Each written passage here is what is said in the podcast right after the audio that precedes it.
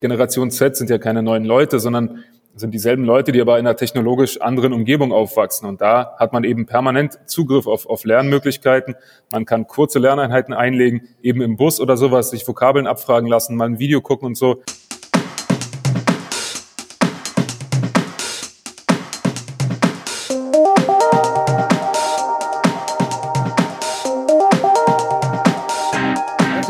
Zu einer neuen Ausgabe der Lernkurve, dem Podcast für Fans von Corporate Learning and Communication. Mein Name ist Dirk Schwendt. Unser Thema heute, wie lernt die Generation Z und wie können sich Unternehmen auf die Lernbedürfnisse und Präferenzen dieser Generation einstellen? Ich habe heute zwei Gäste, einmal Pavel Morde, Leiter von TUMO Berlin. Das ist ein Zentrum, Zentrum, in dem sich Jugendliche zwischen 12 und 18 in zukunftsorientierten digitalen Bereichen und kreativen Technologien weiterbilden können. Und dann Elif Cecin, 16 Jahre alt und damit Vertreterin der Generation Z, über die wir heute sprechen wollen. Hallo Pavel, hallo Elif. Hallo. Hallo Dirk. Wo auf der Website von Tumo Berlin steht, hier lernen Jugendliche nicht, weil sie müssen, sondern weil sie es wollen. Sie gestalten ihren Entwicklungspfad selbstständig und gehen ihn in ihrem eigenen Tempo. Das heißt also, die Frage nach dem Wollen ist, steht im Vordergrund und ähm, da ist natürlich dann interessant, woher die Motivation von Lernern kommt und, und wie können Trainings entsprechend gestaltet werden. Pavel, wie ist da deine, deine Erfahrung deine Einschätzung? Welche Lernformate kommen deiner Erfahrung nach bei Jugendlichen am besten an? Wo wollen die Jugendlichen am meisten? Ähm, und wo und was funktioniert weniger gut? Ich weiß, bei Tomo habt ihr primär Präsenzlernen, aber auch da setzt ihr ja möglicherweise ergänzend digitale Formate ein oder du weißt das aus anderem Kontext. Genau, ja. Also tatsächlich bei Tumo äh, normalerweise im Präsenzbetrieb, derzeit aufgrund der Corona-Pandemie auch digital. Ähm, trotzdem sind die Inhalte die gleichen. Das Format des Lernens, was wir jetzt fahren, ist auch tatsächlich das gleiche. Und ich glaube, die Motivation äh, ist durch zweierlei Sachen begründet. Einerseits die Relevanz der Themen, die wir hier machen. Also wir haben zehn Themen von Fotografie über Grafikdesign bis hin zu Musik. Das sind alles Sachen, die wir glauben zumindest beruflich relevant sein werden in Zukunft oder immer wichtiger werden, aber auch durchaus Freude bereiten können im alltäglichen Leben. Also alles, was man hier lernt, ist nicht nur eine abstrakte Vorbereitung für eine ungewisse berufliche Zukunft, sondern auch direkt im Alltag einsetzbar. Dadurch denken wir, dass das, also das ist, glaube ich, ein wichtiger Grund, weshalb Jugendliche das lernen wollen und tatsächlich auch freiwillig hier zweimal für zwei Stunden pro Woche herkommen. Ähm, das Zweite, was wichtig ist für die Motivation, ist natürlich auch der Kontext, in dem diese Bildung stattfindet. Es ist ein digitales Lernzentrum. Wir arbeiten mit Computern. Äh, neue Technologien sind hier sehr wichtig, aber man lernt durchaus mit anderen Gleichgesinnten, mit Jugendlichen und wird auch betreut von echten Menschen. Also das ist, glaube ich, nochmal ein wichtiger Aspekt, dass man sich wirklich fühlt als Teil einer Gemeinschaft äh, als einer Gruppe, die, die aktiv lernt, die durchaus eben, wie gesagt, freiwillig hier ist, ähm, die passioniert ist für diese Themen. Und, und das treibt natürlich an. Man will mit seinen Freunden zusammen sein, man will gemeinsam dieses Abenteuer des Lernens erleben. Und ich glaube, das ist so der zweite äh, wichtige Punkt, weshalb Leute gerne bei uns mitmachen. Und verwendet, ihr sagt Corona, da seid ihr ja nicht im Präsenzformat, sondern ihr macht das dann virtuell auch in irgendeiner Form über Zoom oder ähnliches? Ganz genau, ja. Also wir, wir benutzen äh, natürlich Videokonferenzen und, und Chat. Und die Inhalte, die wir, die wir anbieten, sind sowieso eher am, am Computer zu sehen dann. Also das heißt, hier ist, ist eben etwas, was, was Tumo ganz gut macht, nämlich die Lerninhalte aufbereiten, so wie sie eben zeitgemäß sind und eben der Generation Z Rechnung tragen. Das heißt, wir haben jetzt nicht nur Schulbücher, wie man das jetzt herkömmlich kennt, sondern, äh, oder vielleicht ist das auch inzwischen auch nicht mehr an Schulen so richtig so der Fall. Das kann dann Elif wahrscheinlich besser beantworten als ich. Aber aus meiner Zeit zumindest, ähm, ja, es ist, es ist durchaus anders als früher.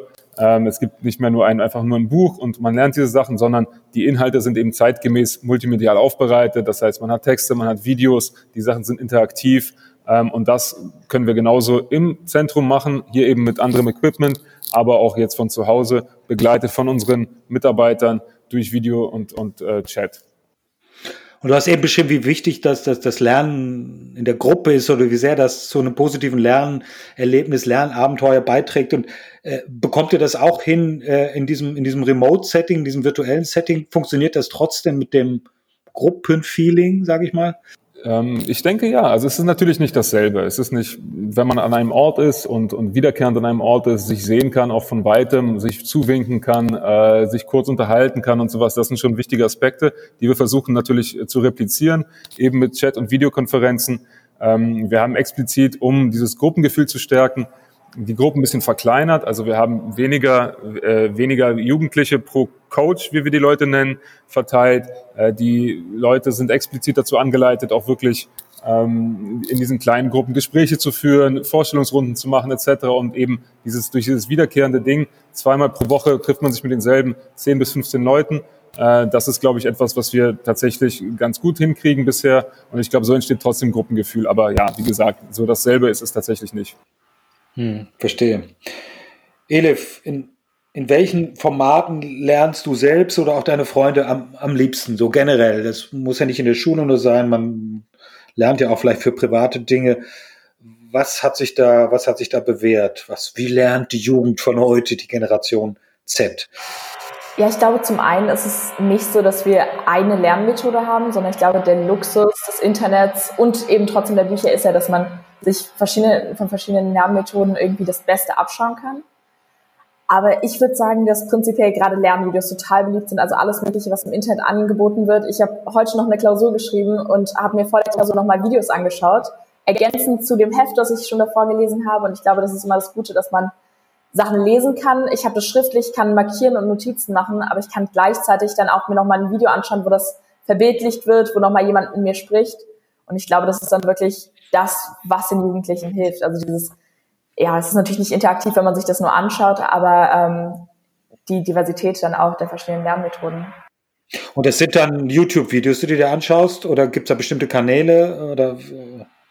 Genau, also ganz viel läuft meiner Meinung nach über YouTube oder wenn nicht über YouTube, dann zumindest über Videos, weil die zurzeit zumindest so die besten Möglichkeiten haben, einfach weil man sowohl eine PowerPoint äh, auf YouTube abspielen kann, als auch selbst was erklären kann. Mhm. Und dabei ja, es ist es total unterschiedlich. Also teilweise sind das Privatpersonen, häufig auch Lehrer, die einfach in ihrer Freizeit nochmal kurz was an die Tafel kritzeln wollen. Es gibt aber auch ganz viele Kanäle, die dann teilweise auch von Funk, also auch vom WDR sind und genau dafür ausgelegt sind, eben solche Lernvideos zu machen. Wie wichtig ist dabei für dich die sag mal, handwerkliche Qualität dessen, was da produziert wird. Du sagst es eben, es gibt ja eine große Bandbreite. Leute, die da irgendwie was zusammenzimmern im, im, im Keller sozusagen, vielleicht die Qualität auch so mittel- und ganz hochprofessionelle äh, Produktion. Macht das einen Unterschied für dich oder ist es eigentlich, eigentlich egal? Ich glaube, man bringt immer so eine gewisse Erwartungshaltung mit. Wenn so ein Lernvideo über eine halbe Stunde geht, dann werde ich mir das wahrscheinlich nicht anschauen. Das heißt, was vielleicht auch mhm. anders ist als in einem Buch, wenn ich in einem Buch ein Kapitel lesen muss, dann ist es erstmal in Ordnung für mich wohingegen ein Video, das eine halbe Stunde dauert, mir einfach zu lang ist. Das heißt, es geht dann schon in der Qualität vor allem darum, dass es kompakt ist, dass es entsprechend auch gut dargestellt ist. Also vielleicht bringt mir eine Fallgrafik mehr, als dass eine Person das dann ganz lange ausführt, weshalb das eben zu dem führt. Ähm, und dadurch hat man dann alles auch auf einen Blick. Also was ich gerne mache, ist aus diesen YouTube-Videos dann ein Bild zu machen und dieses Bild dann irgendwo einzukleben. Das heißt, dass ich mir das YouTube-Video nehme und das dann doch irgendwie in einen Hefter klebe. Und ich glaube, das ist dann wirklich das, wovon man wirklich profitieren kann. Ja, du machst dann einen Screenshot oder oder. Genau, einen Screenshot oder teilweise auch einfach mit meinem Handy vom Laptop. Äh, das geht ja auch. Und mhm. ähm, genau, dann kann man das ja genauso auch einfügen. Also ich finde nämlich persönlich nur mit Lernvideos lernen geht nicht. Ich brauche auch immer noch irgendwie was anderes. Ich weiß, dass es Leute gibt, die gar nicht mit irgendwelchen Heften klarkommen, aber ich brauche meistens so eine gewisse Grundlage, auch aus dem Unterricht oder zumindest aus dem Vorwissen und das Ganze dann nochmal in einem Lernvideo entweder zusammengefasst zu bekommen oder nochmal mehr Beispiele zu bekommen, ja, das äh, hilft mir dann meistens. Ja, und dann machst du damit noch irgendwas. Das finde ich ja interessant. Das ist ja so eine Art Transformation. Du nimmst den Screenshot und ergänzt dann irgendwie deine, weiß ich nicht, deine Aufzeichnung oder so. Mhm. Und das ist dann für dich der, der Inhalt, der am eingängigsten ist. So hätte ich das jetzt verstanden, richtig? Ja, genau. Also es mag auch einfach an meiner persönlichen Lernmethode ähm, liegen oder das, ja.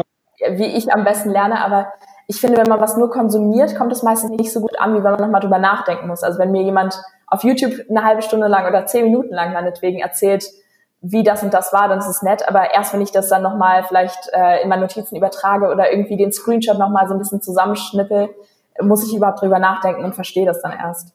Okay. Das heißt, um, um auf die Ausgangsfrage zurückzukommen, ist es jetzt weniger wichtig für dich, wie äh, handwerklich das, äh, äh, wie gut das handwerklich ist, sondern eher ist es kurz, knackig, auf den Punkt und da ist es dann nicht so wichtig, ob das technisch irgendwie hochgestochen ist oder, oder eben eher improvisiert, richtig? Ja, ganz genau. Ich glaube, dass wenn ich zwei Videos nebeneinander hätte und das eine ist super aufbereitet und sieht total toll aus und das andere nicht, dann äh, tendiere ich natürlich auch zum schöneren oder ästhetischeren irgendwie. Aber am Ende ist ja versuche ich ja nicht gerade ein Video zu schauen, was ich schön finde oder wo die Qualität gut ist, sondern ja. ich möchte ja gerade lernen und dafür brauche ich das Ganze nicht. Gibt es denn auch Dinge, Frage an beide vielleicht, äh, Pavel und Elif, wo ihr sagt, diese Lernmethode funktioniert aus eurer Sicht eigentlich gar nicht, ja, oder, oder ganz wenig, äh, oder viel weniger, als man von außen vielleicht denken würde. Aus eurer persönlichen Sicht natürlich. Oder sagt ihr, okay, es gibt viele Methoden, viele sind gut zu ihrer Zeit. Also ich glaube, genau wie Elif sagte, die Abwechslung macht das natürlich. Irgendwie ein Text ist, begegnet man anders als einem Video. Ähm, ich glaube, was wichtig sein muss, ist eben zu bedenken, dass, dass man nicht einfach nur die Sachen darstellen muss auf eine attraktive Art und Weise und etwas sehen muss, sondern äh, interaktiv das machen, äh, abfragen, das Wissen. Also so ein bisschen kennt man das aus der Schule ja auch. Man hat ja Hausaufgaben gemacht, Übungen gemacht und sowas. Äh, sowas darf man nicht vergessen irgendwie. Ne? Also ähm, was die Darstellung angeht, ist vieles denkbar. Aber was halt eben wichtig ist, eben interaktive Abfragemomente, wo das Wissen regeneriert wird äh, oder wiedergegeben werden wird von den Lernenden, das ist etwas, was total wichtig ist. Also alles, was nur Darstellung ist, da würde ich dann sagen, um auf die Frage endlich zu antworten, auch äh, das ist etwas, was nicht hinreicht. Also einfach eine, eine, eine Mappe ausdrucken und laminieren meinetwegen, das ist garantiert der falsche Weg. Mhm. Ja, da würde ich, da, da würde ich auch mitgehen. Das ist genau das, was ich meinte, dass ich mir einen Screenshot mache, aber ich muss damit irgendwie noch mal was machen. Beziehungsweise entweder man hat die Grundlage schon und hat eben schon was gemacht, um das zu verstehen, oder man muss danach noch was machen. Und ich glaube, das ist dann auch wirklich diese Ergänzung, weshalb ich das auch mal schwierig finde, wenn Lehrer, das habe ich inzwischen auch, ich glaube, das kommt auch jetzt, dass Lehrer einfach Lernvideos anmachen vorne. Das ist natürlich nett gedacht, dass man sich auch vom Schulbuch mal ein bisschen entfernt. Wenn man dann aber sonst keine Grundlagen kriegt, dann ist das natürlich keine effektive Lernmethode, sondern stattdessen, wenn danach hingegen Übungsaufgaben kommen und man in den Übungsaufgaben das Erlernte dann ausprobiert, äh, ja, das funktioniert ziemlich gut in meiner Erfahrung. Jetzt ist natürlich das Klischee bei Jugendlichen, ah, die hängen ja nur am Handy. Wie, wie stark, welche Rolle spielt das, das, sag mal, das Lernen über das Mobilgerät, über das Handy?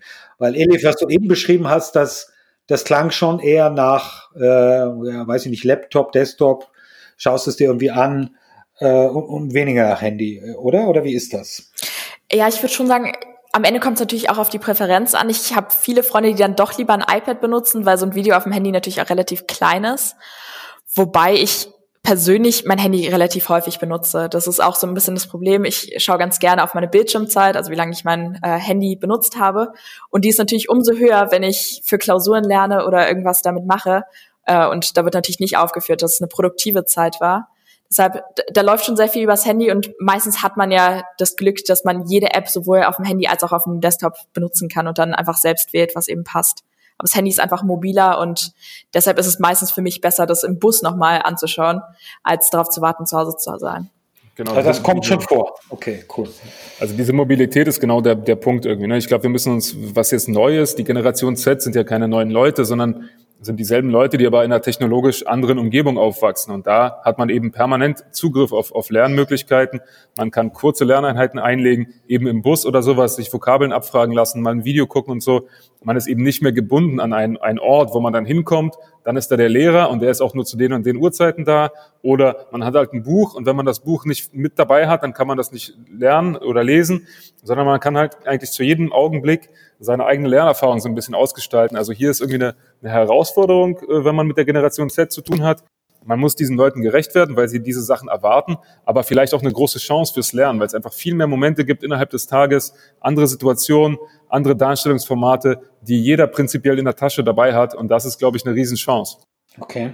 Wenn wir jetzt mal schauen, wir kommen ja ein bisschen hier auch als, als Berater aus der Unternehmenswelt, wir machen was für, für Unternehmen. Da wäre es interessant, vielleicht auch eure Einschätzung zu hören.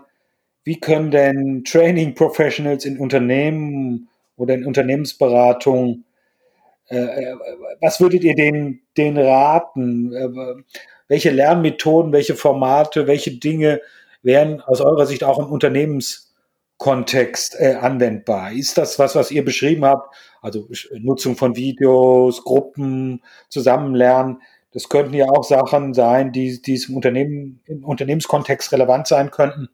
Gibt es ja auch schon häufig.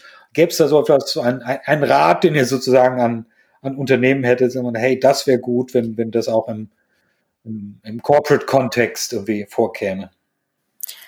Ja, also ich muss natürlich sagen, dass ich, wie gesagt, erst 16 bin und entsprechend keine Ahnung habe, wie das tatsächlich aufgebaut ist.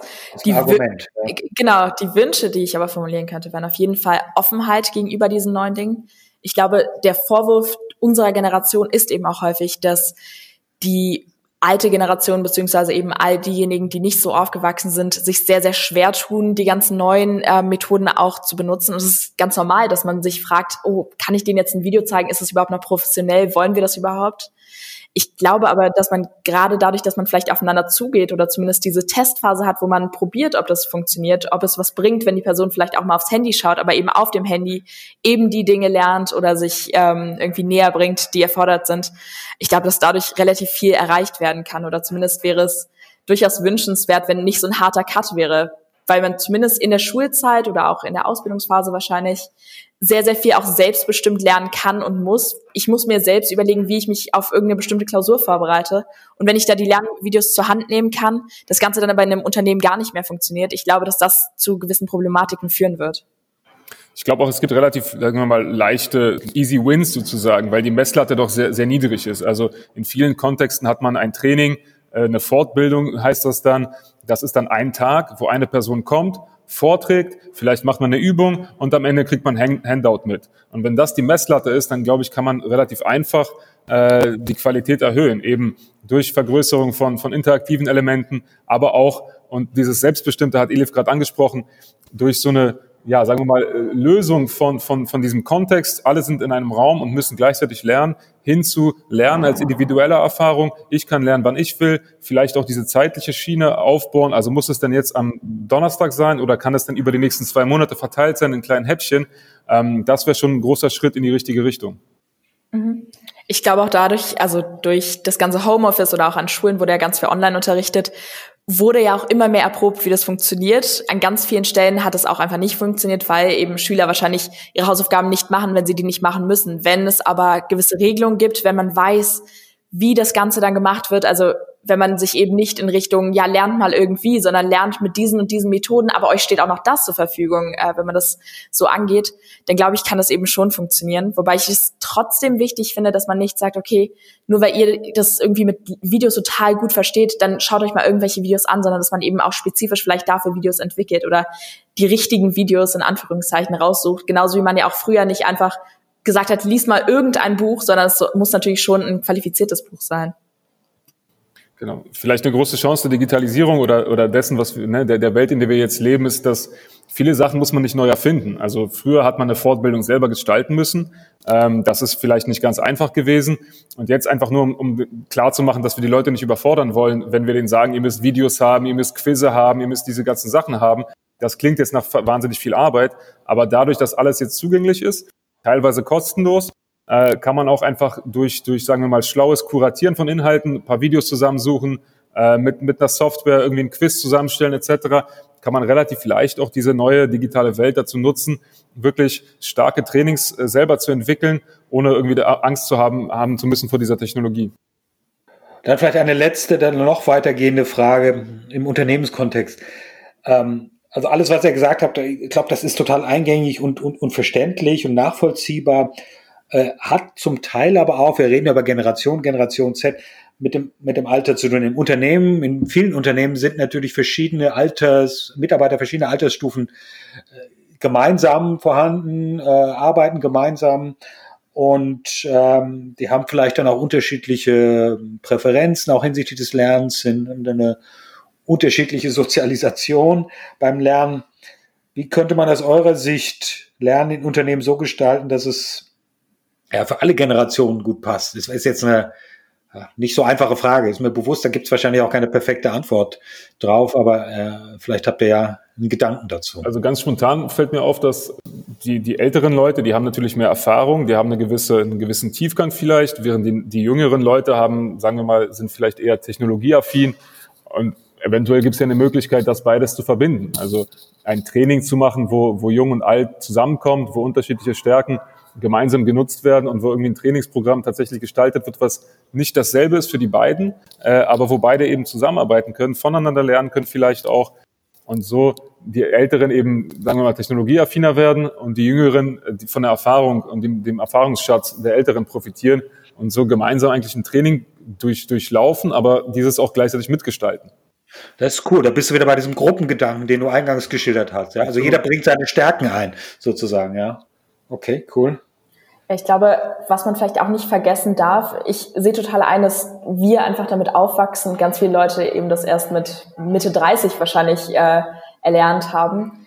Aber ich glaube trotzdem, dass auch Menschen mit 40 und mit 50 und so weiter, dass auch in deren Leben diese Digitalisierung immer mehr eine Rolle spielt. Und wenn man überhaupt darüber nachdenkt, dass ganz viel jetzt über Präsentation und über PowerPoints läuft, dann glaube ich, wäre es auch falsch, direkt auszuschließen, dass es die eine und die andere Lerngruppe gibt. Und stattdessen glaube ich auch, dass beide voneinander profitieren können. Gerade durch diese Offenheit, die ich auch schon beschrieben hatte, muss man vielleicht nicht sagen, alle müssen jetzt mit Videos lernen oder alle müssen mit Apps lernen oder mit mhm. der und der neuen äh, Technik.